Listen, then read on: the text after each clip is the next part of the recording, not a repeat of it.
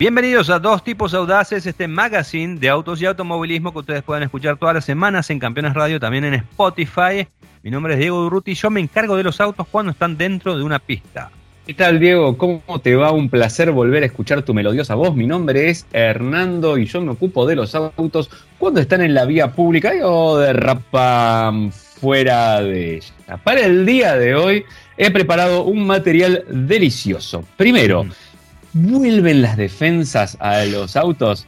¿Por qué te lo digo? Porque acabo de ver un anticipo de la Colorado. ¿Y por qué es tan interesante ver un anticipo de la Colorado? Porque la S10 va a ser prácticamente igual. Así que te voy a contar todos los detalles de lo que vamos a estar viendo casi seguramente el año que viene en Argentina. Además de eso, probé la nueva Jeep Compass con el motor turbo chiquitito. ¿Qué onda? Pierde 4 caballos, pero ¿Mejora o no mejora con respecto al otro 2.4? No te lo voy a decir ahora, te lo voy a decir en el informe. Y finalmente vamos a estar hablando de la Ranger Raptor Very Gay. Discriminación, no, digo todo lo contrario. Lo explico en el informe.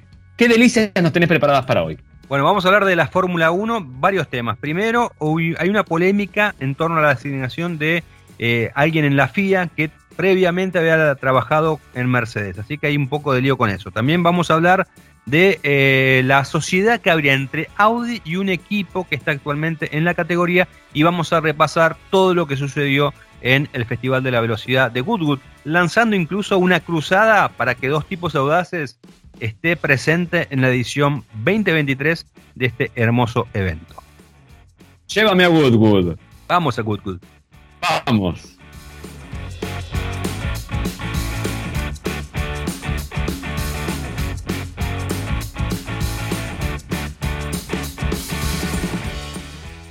Sabías qué hacer con una virome y un cassette y ahora sabes usar la última app, o si para hablar con la chica o el chico que te gustaba primero tenías que hablar con toda la familia y ahora resolves con un match, hay un auto inspirado en vos, el Chevrolet Cruz, porque tiene motor turbo de 153 caballos, lo mejor del mundo analógico y Wi-Fi con OnStar, lo mejor del mundo digital.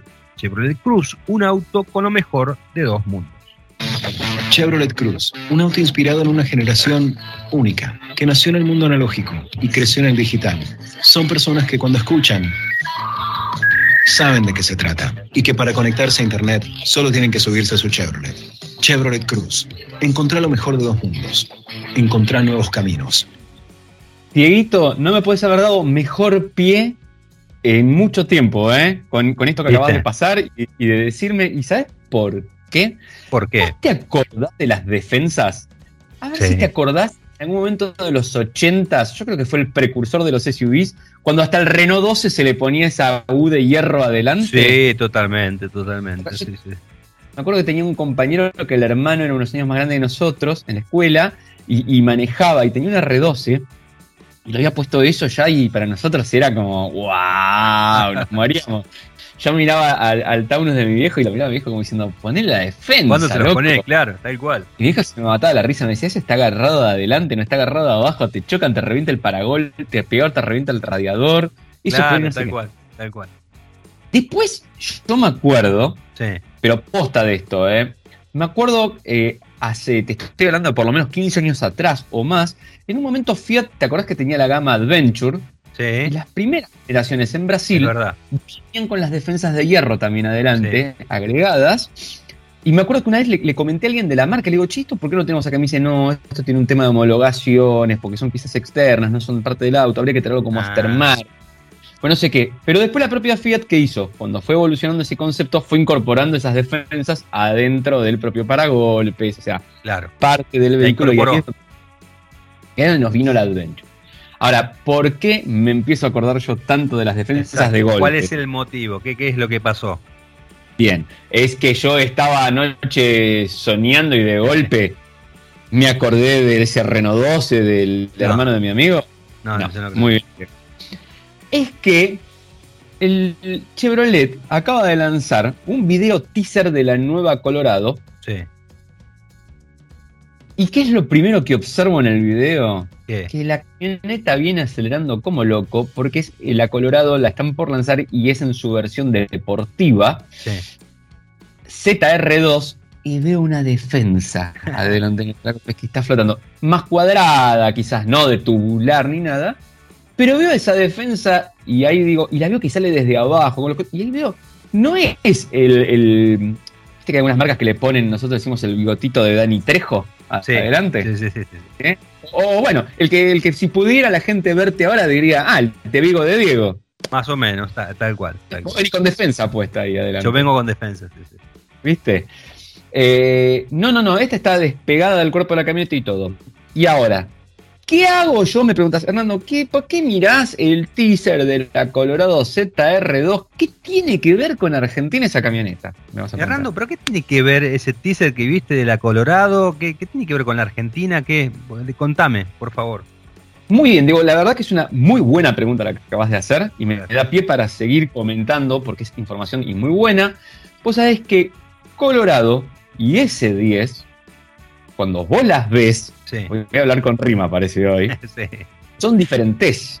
Son diferentes. Sin embargo, por debajo pasa una plataforma. iguales. Exactamente. Pasa la misma plataforma por debajo de estos productos, aunque uno está más apuntado para el público norteamericano y el otro un poco más global o por ejemplo para acá. Para Sudamérica y otros mercados también es un poquito más chica nuestra versión y tienen cambios estéticos del interior también en los motores. Acá se usa mucho más turbo diésel nastero, ¿no? claro. Sin embargo, la nueva generación que se está por presentar ahora dentro de poquito de Colorado y la de S10 que se va a comenzar a producir en Brasil el año que viene, de la S10 nos llega a nosotros producida desde Brasil a Argentina, van a compartir mucho más, van a ser prácticamente idénticas. Va a ser una variación de la plataforma actual actualizada y van a ser muy, pero muy parecidas. Con lo cual, esto que yo vi de Colorado, si bien es ZR2 y nosotros acá tenemos Z71 como una versión de estética deportiva, eh, nos puede augurar dos cosas. Primero, un poco de la estética general de la camioneta, ahora ya te voy a estar hablando de eso que vi ahí. Y otro poquito es que, imagínate que si se aúna, se vuelve más global ahora sí el producto, podría convivir mejor con lo que se produce en Brasil, importar un ZR2, por ejemplo, para competir contra Raptor. Bien. Con lo cual abriría también el abanico de posibilidades de la marca entre productos eh, Mercosur y extra zona para tener de, la misma camioneta, darnos un abanico más interesante de posibilidades. Lo que vi en las imágenes me llamó mucho la atención y ¿sabes por qué? Porque normalmente uno espera que las chatas se vuelvan más cuadradas, den esa idea de robusto, siempre viste están con la idea de duro. Pero acá sabes que vi un capó como dobladito, chanfriadito en la punta para abajo, unas ópticas alargadas, angostas, una parrilla medio piramidal, negra con cierto degradé, y lo que más me llamó la atención es algo, no te voy a decir que es oriental, pero con cierto toque interesante, donde van los rompenieblas, con un corte multiforme, redondeado y que viene unos guardabarros que están marcados sobresalidos que cortan sobre el borde de eso. Eh, así que lo que vi es bastante interesante, te digo, puede llegar a ser eh, un producto ¿Qué se diferencia realmente? Ante esta oleada, hubo una oleada de pickups que se parecieron bastantes. Y ahora me parece que vamos a venir con una oleada de pickups que se van a separar de nuevo. Que las vamos a reconocer mucho más fácilmente cuando las veamos eh, estéticamente.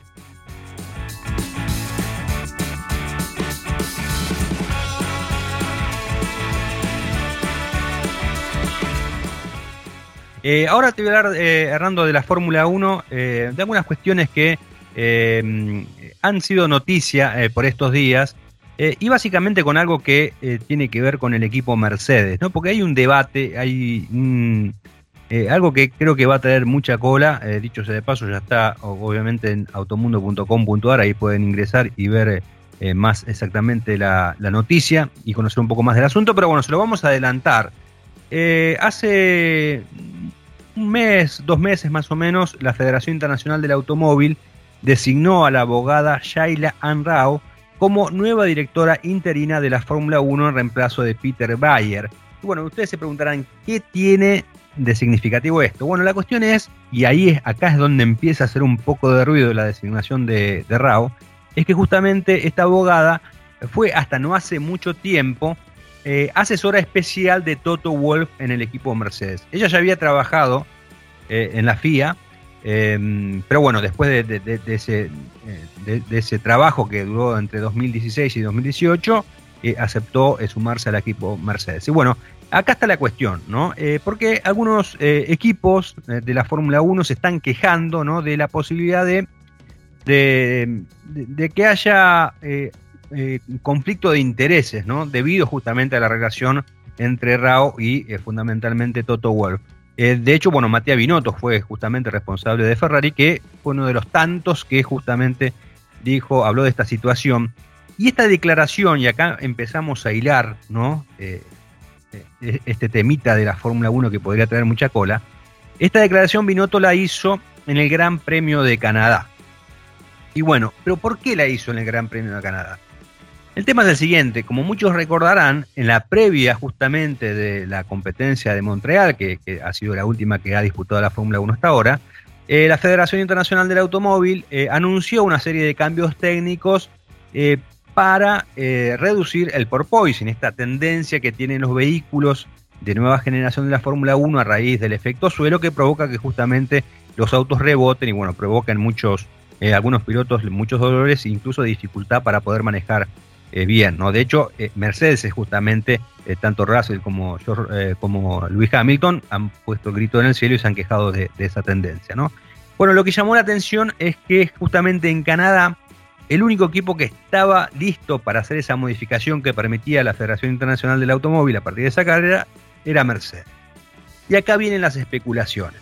Lo que se dice es que justamente Rao le comunicó con anterioridad al equipo Mercedes de esta situación y el equipo Mercedes eh, se pudo eh, preparar, ¿no? e incluso evolucionar una pieza para que, afectaba justamente al, piso de, del Mercedes, que como eh, nos contaba Sergio Orlinan hace una semana, hay una cuestión de, cómo está concebido justamente el W13, que el, el, piso se mueve, en lugar de estar fijo, se mueve y eso produce a grandes rasgos, lo comento yo. O sea, vayan eh, eh, al, podcast en la que está la entrevista con Rayland que lo, explica con más precisión.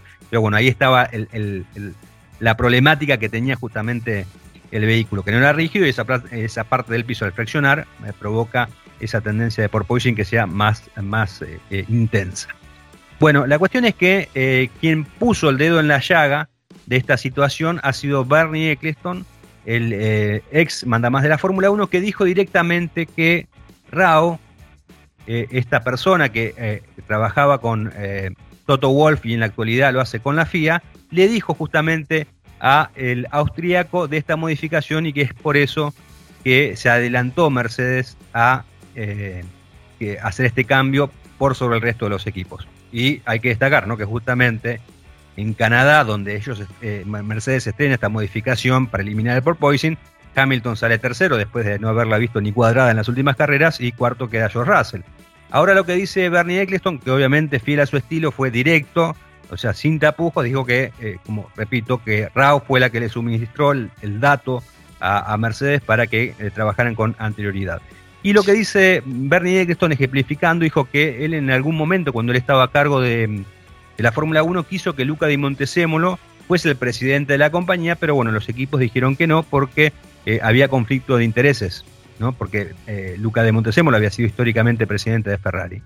Así que bueno, ahí lo que están es, algo que se está debatiendo, si está bien o, no, o está mal que esta persona, esta abogada, esté trabajando en la FIA después de haber pasado por, eh, por Mercedes, a lo que bueno, Wolf obviamente habló y dijo que eh, a, esta abogada le gusta mucho la gobernanza y la transparencia y que no duda que va a ser transparente justamente con su gestión eh, en este rol que le toca cumplir ahora como eh, directora interina de la Fórmula 1 dentro de la FIA. Así que hay es para seguir el tema, es para seguir ya desde, desde que se designó, las voces empezaron a alzar y, y varios empezaron a ver el tema del conflicto de intereses y bueno, ya lo dijo Binotto en su momento, ahora Bernie Eccleston que directamente pone el dedo en la llaga y dice que, eh, que, Rao fue la que le dijo de antemano a Mercedes que iba a haber cambios, así que bueno, hay que seguir atento esto que seguramente va a tener un próximo capítulo ahora en el próximo Gran Premio de Gran Bretaña que se viene el fin de semana en Silverstone. Me gusta el tole tole, me gusta, eh, me gusta. Ahí todas las Pero aparte la, la- la- la cosa de que está por atrás, secreta, la que Sí, personaje, la- es, es Diego to Survive lo que estamos teniendo acá. y podría ser, podría ser así, es, ¿no? Es una de las, las tantas cosas que tiene la Fórmula 1 eh, de entretenida, ¿no? Que son justamente esa- esos dimes y diretes que se tejen detrás, eh, detrás del, del, del pit lane, ¿no? Y, y que la gente no ve y que, bueno, tenés que aprovechar gente como Bernie Eccleston que no tiene, no le importa nada, porque está recontrahecho y es lo menos político que hay, que, bueno, dice... eh, dice este tipo de cosas. Y, creo que es, es, es una, una acusación seria, porque de alguna manera lo que está haciendo Eccleston es acusar a, a Mercedes de hacer trampa. Así que bueno, hay que ver qué repercusiones tiene esto y cómo los equipos van a reaccionar a esta acusación que hizo Bernie Eccleston, si- incluso si la FIA, si la Federación Internacional del Automóvil va a tomar eh, alguna cartas en el asunto y va a, des- va a ratificar o eh, directamente sacan a esta abogada del medio y para no tener más, más conflicto. Así que vamos a ver un nuevo, un nuevo escandalete que se avecina en la Fórmula 1. Es interesantísimo, de verdad. Y lo, lo único que me quedo yo pensando es en que tengo que grabar un video de vos caminando en cámara lenta tipo Armagedón, Sí. ponerle música a lo Quentin Tarantino y lanzar Diego to Survive en las redes sociales, en tus redes, Diego, eh, en Gracias, TikTok. gracias. En TikTok, en En Instagram. en- Eh, estoy en por lanzar una red social mía que se va a llamar TweetTok.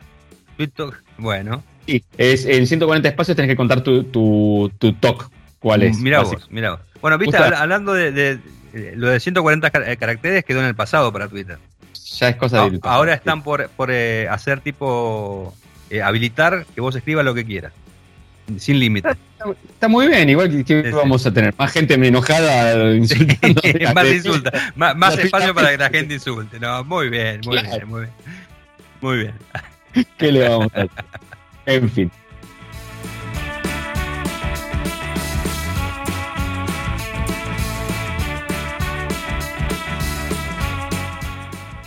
Dito, eh, Sí. vamos a pasar a, a otro mundo bastante distinto, aunque también tiene pequeña cilindrada y turbo, como la Fórmula 1, pero en este caso estoy hablando del Jeep Compass. sí. Y vos sabés que hace rato que se renovó el Jeep Compass, eh, hace rato, no hace mucho, pero bueno, tuvo esta renovación bastante importante, es una renovación global, es una renovación donde te juro de afuera se llama el juego de, en vez de las siete ranuras, de las siete diferencias, podríamos decirlo, de las siete ranuras porque Jeep, sí. porque cuesta encontrar la novedad cuando lo miras de afuera, como que tratan de pasarlo disimulado.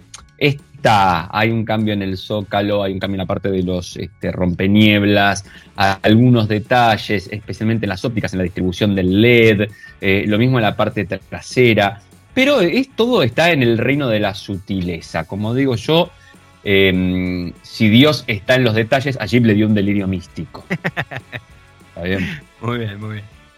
En la cabina no, las cosas cambiaron y mucho. eh, y de hecho comparte con Commander, que es su hermana mayor, misma plataforma, pero mayor tamaño. El, el layout ahora sí del tablero, que pasó a ser de líneas más rectas, que tiene la pantalla central de muy grandes dimensiones, tipo cabeza de cobra, ¿viste? En el centro, semiflotante con las bocas de aire abajo, eh, que tiene en la opción Limited, por lo menos que proveyó un cuadro de instrumentos 100% digital, bastante personalizable. Ya hice mis críticas en su momento acerca de esto de que agrandan a chican, bueno, algunas cosas que a mí no me terminan de cerrar mucho de estos dispositivos, pero que está, está bien para el que le gusta tecnología, podés tener aparte unos distintos tapizados en el tablero, si es cuero, si es gamulla, depende de la versión, lo mismo los decorados. Creo que lo más interesante es el torpedo central, ¿por qué? Porque agrega algo que le faltaba mucho al anterior, que es espacios guardaobjetos. Por lo menos ahora hay uno grande, eh, que además tiene un cargador inalámbrico para el teléfono. Dicho sea de paso, Android Auto y Apple CarPlay sin cables para la pantalla. Mm. Está muy bueno. También aparece un poquito el negro piano adentro. Por suerte no abusaron. Eh, Pues es que me causa mucha gracia y algo que me causa mucha gracia en las redes sociales. Cada vez que aparece un juego de instrumentos digital o el negro piano o algo por el estilo, ¿qué es lo que mucha gente comenta? Lo mismo los motores con tres cilindros. Que es un ahorro de costos. Ellos están seguros de que se están ahorrando el costo. Se ahorraron un cilindro. No gastaron en desarrollar un motor para que no salte como la miércoles porque le falta un Sí. cilindro. No se ahorraron en no sé qué, porque el negro piano es para ahorrar, porque para no poner madera. Y Claro. el cuadro digital es para no poner una aguja, que es carísima la aguja. O sea, yo no manejo los costos de las empresas. Posiblemente haya una Seguramente, seguramente. no lo voy a negar. pero no creo que sea la única razón que esto es todo una cosa para... No, porque eh, si no te, te, te, venderían por ahorrar costos eh, autos con el lugar de butaca de acompañante, te sacan la butaca de acompañante y te ponen un canastito para que puedas llevar cosas. Claro, te lo, es de mimbre y te dicen que es más lindo, que la cosa va a estar más cómodo. Bueno, en fin. Eh, hecho todo este repaso, digamos, mm, no cambia la estructura, con lo cual el baúl no cambia, no es el baúl más grande del segmento ni del, ni del mercado. Recordemos, yo al Compass lo ubico en lo que siempre llamo SV, en los C-, que son más o menos lo que era el anterior segmento C originalmente, donde estaba el, antes estaban Cougar, Rap 4, eh, Tiguan, y todos fueron creciendo, tanto de tamaño que siempre habilitan por debajo que vuelva a entrar algo, y hoy tenemos Taos, Corolla Cross, bueno, ya se habla de un SUV hermanito del Civic también, que va a estar entre HRB y CRB, y el Compass. ¿eh? Hay ahí como un, un subsegmento o recuperando lo que era el anterior segmento, lo, clásico, bueno, pasa por ahí, ¿no? Un poquito la, historieta. Em, entonces el baúl no va a crecer de tamaño, el espacio de las, plazas, de las plazas traseras es bueno, el baúl no crece de tamaño, no es tan grande, pero, pero, porque si no, parece que uno se queja por todo, debajo de su piso alberga una rueda del mismo tamaño que las que están afuera. Bien, entonces acá tenemos una ganancia de lo que normalmente criticamos. O sea, nos vamos a pasar criticando que la rueda no es del mismo tamaño. Ahora, cuando el baúl me lo achica para poner el mismo tamaño, critico el baúl. No. Vamos a poner el auxilio de mismas medidas que las ruedas exteriores en este caso. Bien. Eh, lo más interesante acá, y esto sí, porque es lo que se va a probar en un test, que es lo que yo le hice a este vehículo, es el cambio del motor. Afuera quedó el viejo 2.4 de 4 cilindros de aspiración natural. Bienvenido motor T270. ¿Qué es esto? ¿Es un Terminator? Me vas a preguntar, Hernando. Pues, Hernando, ¿eso es un Terminator o me parece a mí? No, Diego, es un motor. Eh, la T hace referencia al turbo, el 270 al torque, 270 ah. litros.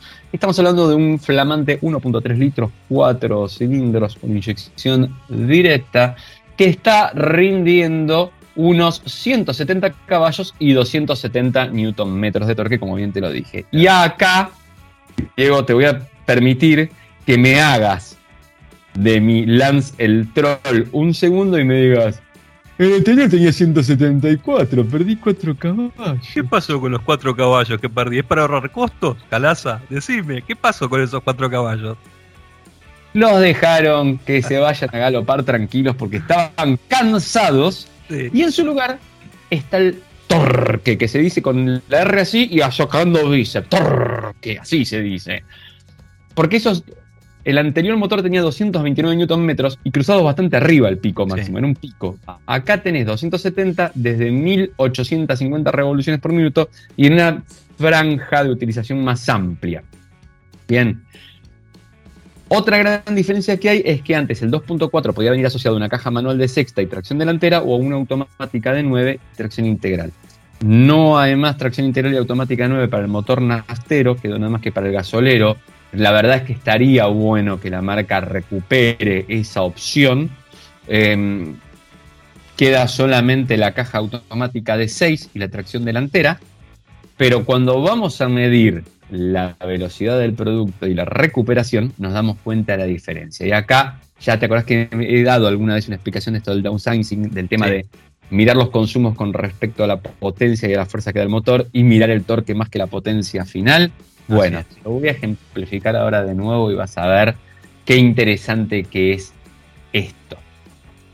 Los consumos que yo me di de este vehículo, de este nuevo Jeep, en realidad 10,8 litros. A 120 constantes reales, me di 6,7 litros cada 100 kilómetros. La verdad que el consumo de ruta es muy bueno. Y el urbano, vos vas a decir, che, Hernando, está medio, ¿no? Podría ser un poquito menos. Yo te digo, sí, Diego, la verdad que podría ser mucho menos. ¿Sabes lo que pasaba con el motor anterior? Con eh, la caja de 9 campos. Se tenía 9 campos. ¿Sabes que tenía 4x4 y había que arrastrar un poco más de peso, quizás, pero es desconectable, el delantero no está funcionando, un poco más de peso y todo. Yo había medido 14,9 litros en el uh. circuito urbano, mismo circuito, mismo usuario, No dirijo yo el tránsito y no puedo decir qué cantidad de tránsito hay, pero digamos que más o menos trato de mismos horarios, hacer una prueba más o menos estandarizada. No puede estar absolutamente estandarizado todos. Y en ruta 120 reales, 8,9. Repito, 10,8 versus 14,9. 6,7 versus 8,9 en el anterior. Me parece que las diferencias quedan bastante eh, notorias.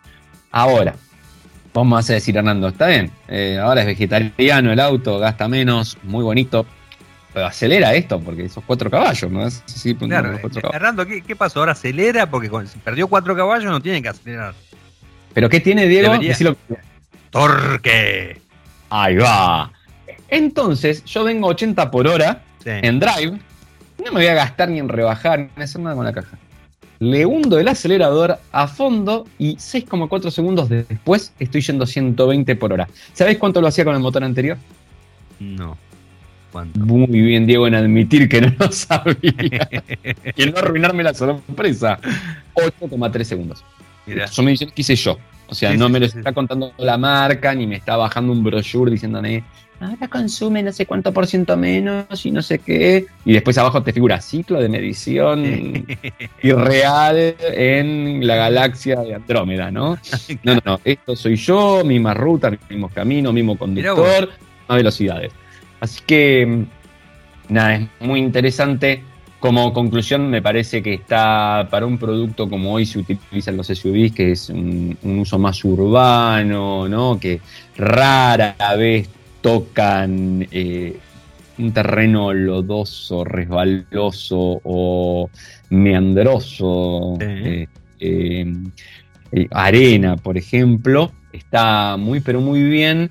La marca conserva, tener una opción 4x4 con el motor gasolero, que ya lo conocemos bien se va un poco de tema del precio. Mm, y acá siempre es una pregunta que yo dejo colgada. ¿eh? A mucha gente es, está bien, ahora, ¿vos pagarías en vez de un 4x2 Limited una versión con menos equipamiento, quizás menos hadas y algunas cositas menos, pero 4x4 en astera?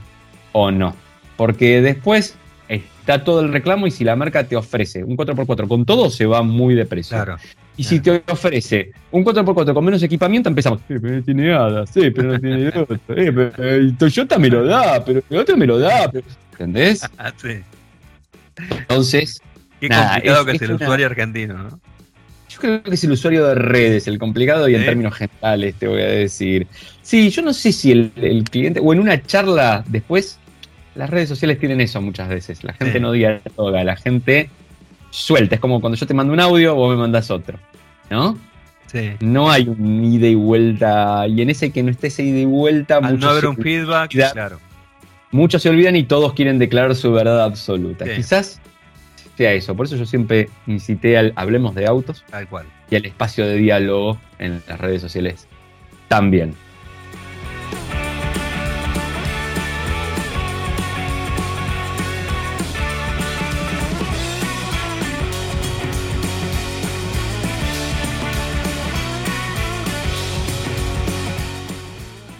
¿Sabías que el nuevo Volkswagen Taos es el primer SUV fabricado en el país? Se fabrica en Argentina para todas las familias de Latinoamérica y ya puede ser tuyo.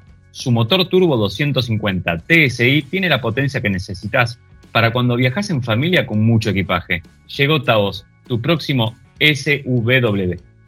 Bueno, vamos a hablar ahora del grupo Volkswagen, eh, porque ustedes saben que el grupo decidió incursionar en la Fórmula 1, ¿no? A través de dos marcas. Eh, una es Porsche y la otra es Audi.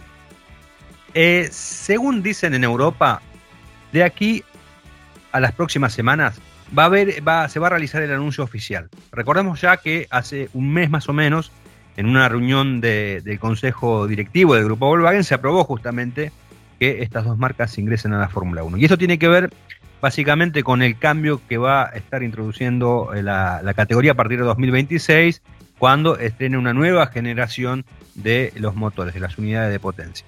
Eh, lo de Porsche es directamente, se va a estar aliando con, con Red Bull.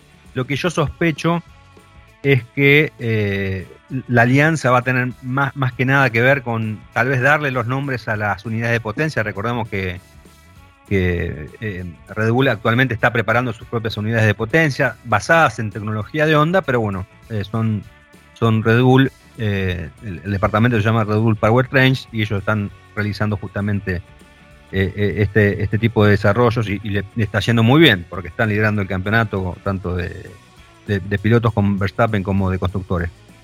Y Audi, ¿cómo va a encajar?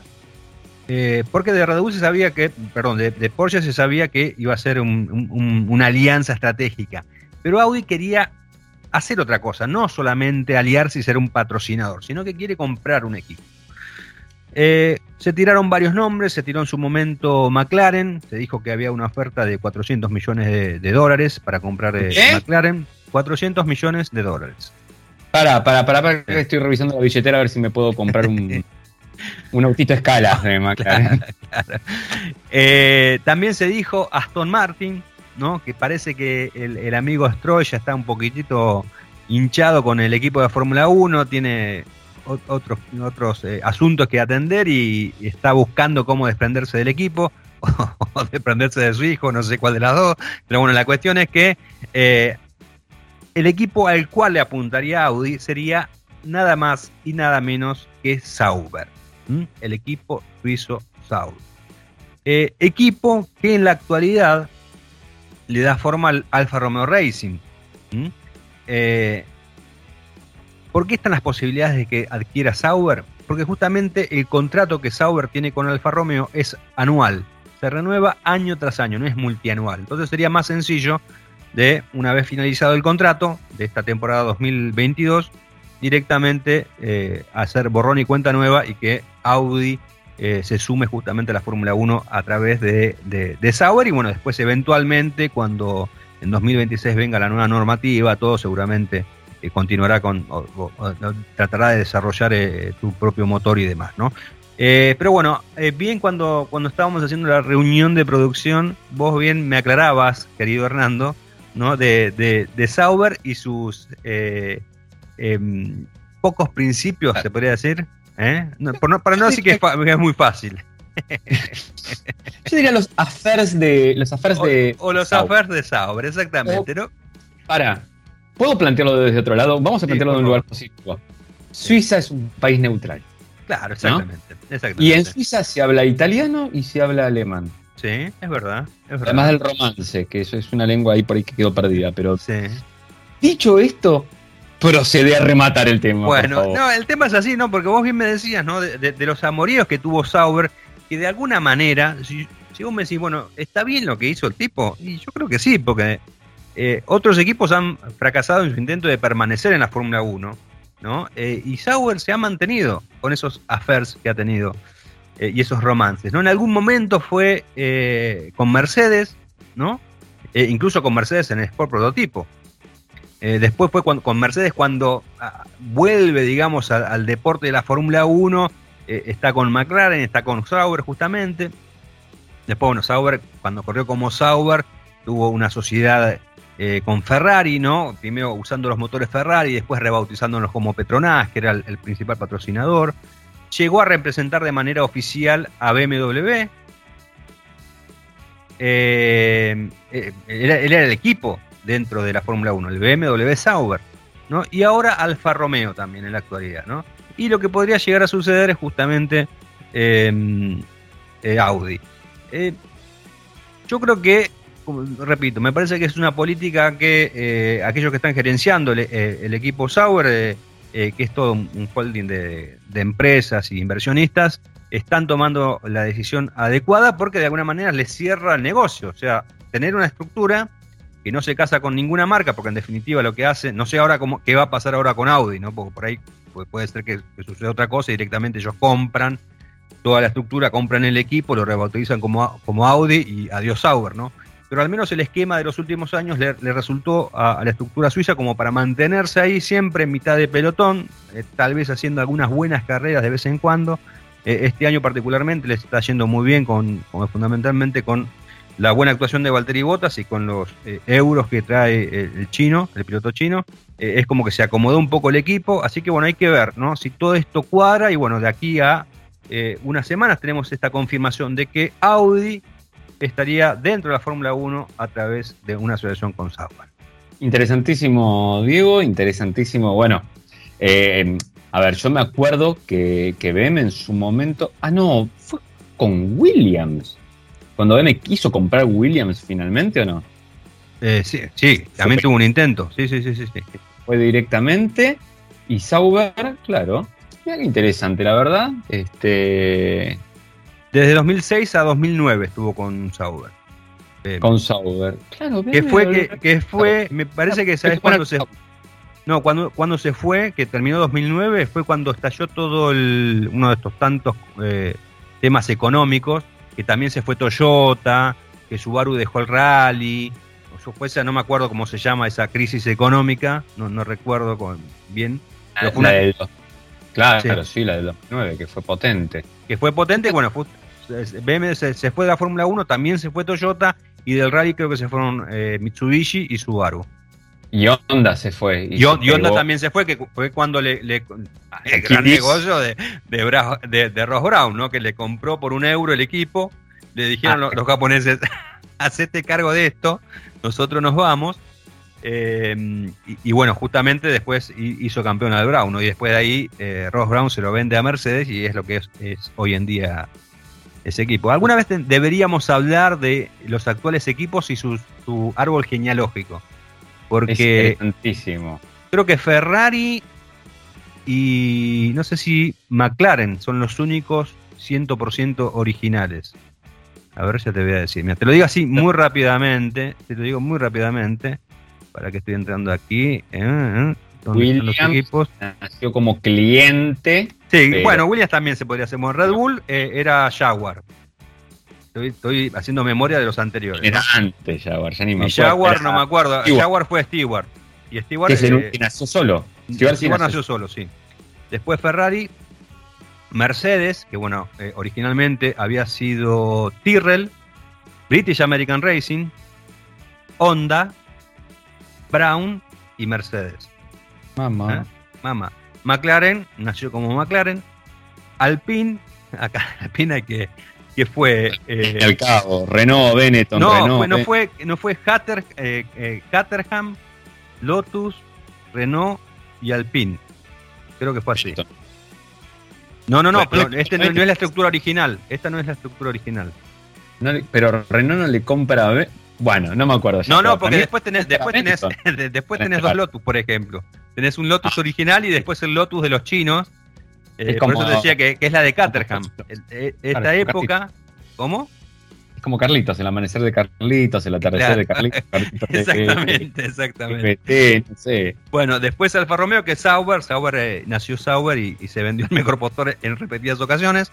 Después Alfa Tauri, que fue mm, eh, Minardi, Toro Rosso, Alfa Tauri. Aston Martin, que fue Force India, Racing Point. Point.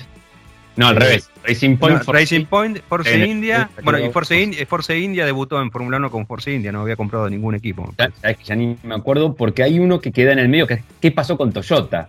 Porque Toyota era un No, equipo. Toyota vendió todo y no, no nadie compró nada. ¿Nadie compró nada? No, no, no, nadie, nadie compró Toyota. De hecho, había en su momento había un millonario serbo, serbio, perdón, que, mm, eh, que quería comprarle los, los Toyota o que había comprado los autos de Fórmula 1 y quería comprar la estructura que estaba en, en Alemania, en Colonia. Después Haas, que bueno, nació como, como Haas, y Williams, ¿no? que tuvo en algún momento eh, algún, algún, no me acuerdo ahora el nombre del equipo, pero después, digamos, la estructura de Williams se ha mantenido de, la década del 70 hasta nuestros días. Así que bueno, ahí brevemente te hice todo el, El, el- el historial. el historial, el el historial. genealógico de los coches, la verdad muy interesante. Creo que sí, que BM estaba con Williams y cuando Williams no sí, quiera- BM está, bueno, está- BM estuvo con Williams en la época en la que estuvieron, eh, claro, estuvieron en la época que estuvo Ralf Schumacher y, mm, Todavía. y Montoya. Así es, Exactamente. así es, así es. así es.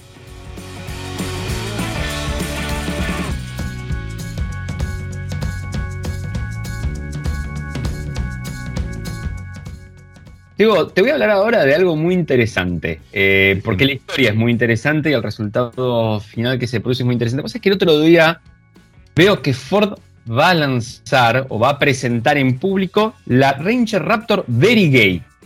Sí. sí, esto está, ¿qué está pasando acá? ¿Qué, les pasa a los gringos? ¿Se, se trularon? O sea, ¿qué es esto? Porque suena como un insulto, suena como que, no, sé, algo de, no aceptación. No, te voy a contar cómo es la historia completa porque es bastante interesante. Puntualmente lo que, lo que la marca mostró y aprovechó el Festival de Velocidad de Goodwood. Sí, que vamos a hablar. Por favor, para hacerlo, eh, es una, una nueva la nueva Ranger Raptor, que es una camioneta que se presentó hace poquito, eh, pintada con los colores de la bandera de la diversidad, LGBTQ, perdón, pero que realmente son muchas las letras, este, y prefiero decir diversidad este, como aceptación en términos generales. Eh, es un arco iris que va desde el frente y se va achicando hacia, hacia atrás, eh, y es muy interesante, pero el nombre realmente nace como contraposición a un comentario que hizo alguien homofóbico en las redes sociales. Resulta que en algún momento la marca publica eh, un producto eh, y alguien en las redes sociales describe el color como muy gay, very gay. Claro. Y recoge el guante de esto y lanzó, ya hubo un primer, mm, una primera camioneta eh, con un color específico y que se mostró, mira qué interesante que es esto, ¿eh? ¿eh? fue la primera Ranger Raptor Very Gay y que se mostraba en desfiles del orgullo gay en Alemania, por ejemplo. Mira. Eh, y esta es la forma que la marca tiene de, demostrar su apoyo, inclusive ahora dicen que van a ser distintas versiones, que van a estar más involucrados eh, con distintas temáticas y el presentador es yo no lo conozco porque no me interesa el deporte, digamos, no el rugby, pero es Gareth Thomas, que es el primer jugador de rugby en eh, decir abiertamente que tiene una orientación sexual eh, eh, que es homosexual, básicamente. Una orientación sexual homosexual. Queda como muy mezclada las palabras, por eso me frene en realidad. así que bueno, nada, es, es muy interesante y ir viendo cómo también ¿no? Eh, se puede hacer y no, no hay que seguir asociando ya los productos a esto es macho, esto no es macho, esto es esto. No, tal cual. de hecho, estamos, estamos transitando, lo, eh, este es el mes internacional de la diversidad. Eh, el equipo Mercedes, por ejemplo, cambió en el pasado Gran Premio de Canadá la estrella. le hizo unos tonos, digamos, que reflejan el arco iris. Sebastián Vettel también eh, apoya el tema de la diversidad, ha, lucido algún casco él justamente el año pasado y de hecho este, este hace poquito, hace un par de semanas, em, fue parte de una entrevista en una revista eh, muy importante de, la comunidad eh, gay, en la cual justamente lo que decía, lo que proponía Sebastián Vettel era que la Fórmula 1 debería estar preparada justamente para para recibir a un piloto abiertamente gay, ¿no? esta nota salió en la revista Attitude, la revista gay de mayor venta en el mundo, y lo que decía justamente era eso, ¿no? Acerca de, las personas LGBTQ eh, diciendo que, bueno, que la categoría ya debería estar, estar en condiciones de, recibir algún eh, piloto gay. Eh, y yo no sé si esto lo comenté, porque hice en su momento hice una nota para Automundo, acerca de, la diversidad dentro del automovilismo.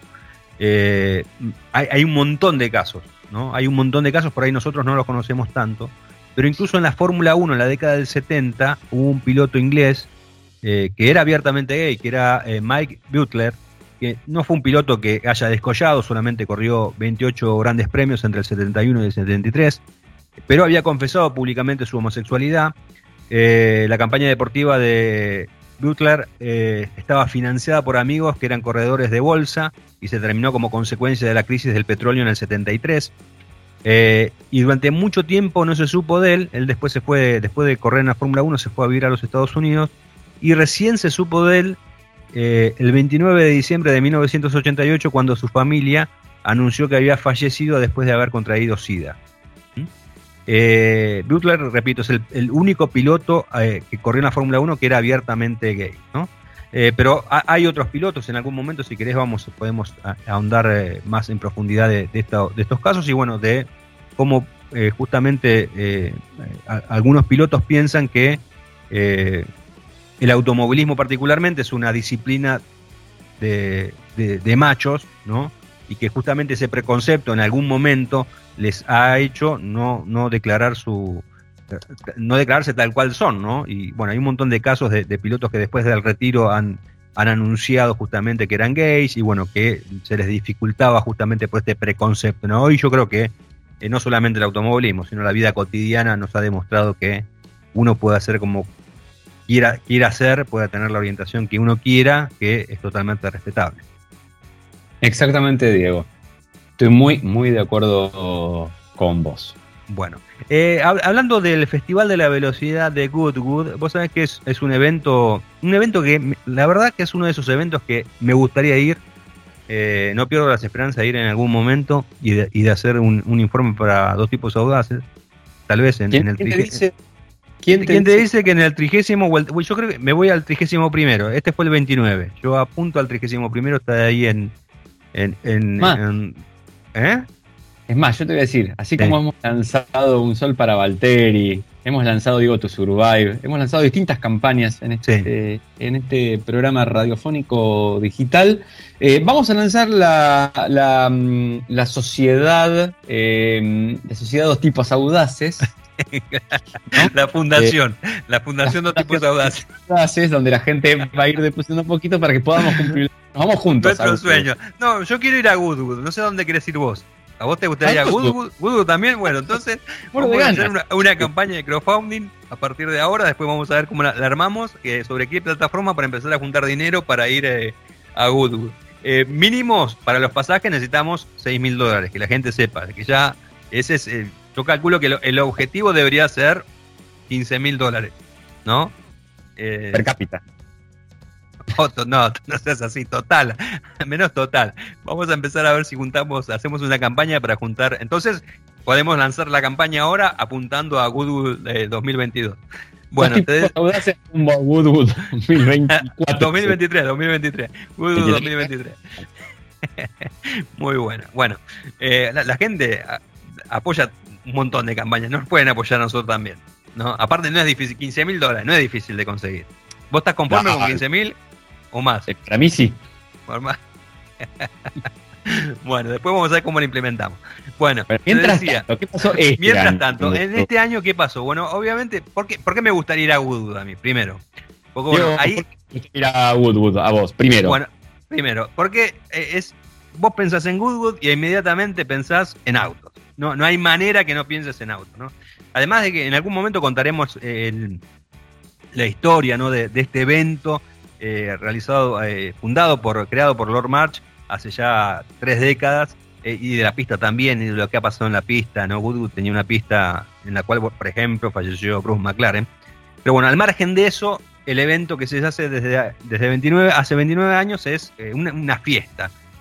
Lo podríamos llegar a comparar con autoclásica, ¿no? Para que la gente se dé una idea de cómo es Goodwood. Bueno, sería una especie de autoclásica, ¿no? Vehículos eh, no solamente clásicos, sino de nuevos, ahora están con el tema de la movida de los vehículos eléctricos, tiene una pista y uno de los eh, condimentos es tratar de bajar el tiempo a esa pista, una pista de, poco, de casi 2 kilómetros, unos 1800 metros más o menos.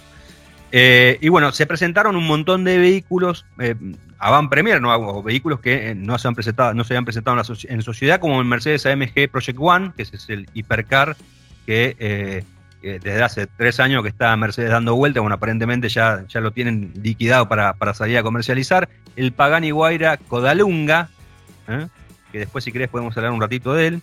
Eh, el Porsche 963, que va a ser el LMDH con el cual la marca alemana va a estar corriendo en carreras de resistencia. El Ranger Rover Sport. Y bueno, después un montón de vehículos más. Pero apuntado directamente a lo que es el mundo del deporte motor, hubo dos momentos muy emotivos, al menos es lo que los organizadores de Goodwood consideran. Uno es el de Gwen Rainey, el piloto estadounidense que fue tres veces campeón del motociclismo. Eh, hace tres décadas tuvo un accidente, quedó parapléjico en silla de ruedas y bueno, eh, en este año estuvo en Goodwood con eh, una Yamaha IZR 500 modificada obviamente, reubicando el freno trasero y la palanca de cambios en el manubrio, y bueno, dio una vuelta ahí en la pista de, Goodwood junto a contemporáneos como Kevin Schwantz, Mike Duhan y también Kenny Roberts. Fue realmente un momento muy, pero muy emotivo verlo nuevamente a Gwen Rainey arriba de una moto. Y después eh, también otro momento bastante particular fue eh, uno que tuvo como protagonista Nigel Mansell, que eh, giró con el Williams SW14B, con el cual logró el título en 1992. lo que tiene Woodwood es que lo puedes ver en vivo y en directo a Jackie Stewart, a Nigel Mansell, a muchos pilotos de la actualidad de la Fórmula 1, estuvieron George Russell, estuvo el mexicano Esteban Gutiérrez, Zhou Guanyu, que es el piloto chino que corre en Alfa Romeo, eh, Travis Pastrana, Demon Hill, Bruno Senna, Mark Webber, Mika Hakkinen, o sea, grandes leyendas. Es como una fiesta mundial ahí en Goodwood eh, y eso es lo lindo, ¿no? Eso me parece que es lo lindo de este festival. Y uno de los momentos más emotivos de, esta edición tuvo como, eh, como protagonista a un auto muy pero muy particular que es el McMurty Sperling que es un coche eléctrico. McMurty Sperling. Ah. Sí, sí, que es un, auto eléctrico muy pero muy chiquitito. se asemeja, fue presentado en Goodwood el año pasado y muchos lo, calificaron como un batimóvil, ¿no? Por la, por la. ¿Cómo, Hernando, querido? Es un batimóvil. Es el batimóvil. Es el batimóvil. Pero tiene hasta, las cosas, hasta las aletas tiene. Tiene eh, hasta las aletas. Es un, un vehículo eléctrico eh, tiene motor de 0 emisiones de 1000 caballos, eh, una autonomía muy ínfima, 30 kilómetros solamente, si bien tiene batería de 60 kilovatios. Eh, pesa 1000 kilos, es decir, tiene un peso potencia de 1 a 1.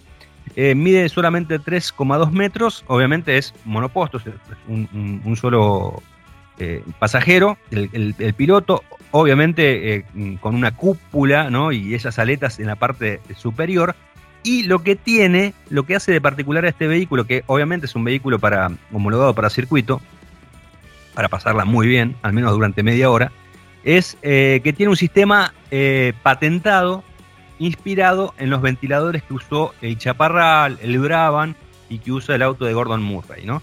Y ese ventilador que está en la, en la parte trasera genera 2.000 eh, kilos de carga aerodinámica. Es decir, más del doble del propio peso del auto e incluso más que un Fórmula 1. ¿Mm? Eh, y bueno, justamente todas estas virtudes, el auto por ejemplo acelera de 0 a 100 en 1,5 segundos y tiene una velocidad máxima de 245 kilómetros por hora, es un bicho tremendo, una cosa eh, eh, asombrosa. Y bueno, se midió después de haber sido presentado el año pasado en Goodwood, fue a la pista de Goodwood para tratar de batir el récord, para tratar de mejorar el récord y efectivamente lo hizo al clavar el cronómetro en 39 segundos 8 centésimas y de esta manera bajó y mejoró el registro que tenía eh, el mm, Volkswagen IDR con el cual eh, recordamos la, marca alemana estuvo, es un prototipo eléctrico también, eh, estuvo hasta, 2018-2019 participando en diferentes eventos, en la trepada de Pice Peak, por ejemplo, en, en Nürburgring y una, circuita, una vuelta al circuito haciendo récord, también en Fuji, bueno, le, bajó, este pequeño auto inglés le bajó el récord y se ha convertido en el eh, vehículo más rápido de la trepada de, mm, de, Goodwood. El récord que había logrado el, el Volkswagen era de, ya te digo, lo tenía por acá, era 39 segundos 9 décimas y se lo había bajado al McLaren MP4 13 de Fórmula 1 que lo había marcado en 1999. ¿eh? Eh, así que interesante, ¿no? Me parece que es un bichito interesante. Lo que quiere hacer eh, eh McMurtry eh, Automotive es demostrar la tecnología de la que es capaz de desarrollar justamente para después venderla a otros constructores o a aquellos que estén interesados. Así que fue un, lindo, un linda, una linda edición de, del Festival de la Velocidad de Woodwood y repetimos, ¿no? para tener en cuenta este tipo de evento, y ya iniciamos la campaña en dos tipos audaces para que Hernando Calaza y un servidor Diego Durruti estén presentes en la trigésima edición de este festival el año que viene. Tenemos que ir a ver si logran romper el récord o no, ver, ver, ver qué pasa. Tal cual, tal cual. Nosotros, nosotros vamos, después, después de, vemos, porque por ahí, no sé, ahora McMurphy, McMurphy, McMurphy, McMurphy, McMurphy, no sé cómo te juro que si no lo había escrito no me va a salir nunca decirlo bien. Tiene ganas de que no le rompa el récord otro atrás, entonces nosotros iremos a tirar Miguelitos a la pista. Claro, eh, claro, auspiciado claro. Por, por ese, por, por Plato Murphy, no sé cómo se llama, y, y listo. Así que nada, ahí lanzamos la campaña, ya saben, las automotrices que lo necesiten, eh, si quieren ir a marcar un récord y que no se lo rompa nadie más atrás también, podemos ir Diego y también. ocuparnos de ese tema, no hay ningún, ningún problema. Y con esta aclaración hecha y lanzada esta campaña, Diego, creo que ha llegado el momento de despedirnos antes de meter más la pata aún todavía. Así es. ¿Qué te parece? Me, me- me encantó el programa de hoy. Recordamos que lo pueden escuchar en Campeones Radio y también en Spotify. Así que ahí en Spotify tienen todo el listado de nuestros eh, episodios para divertirse. Así que bueno, espero que les haya gustado y que eh, nos veremos la semana próxima, ¿te parece? Nos vemos la semana que viene, Diego, claro que sí. Adiós. Arriba, chichi.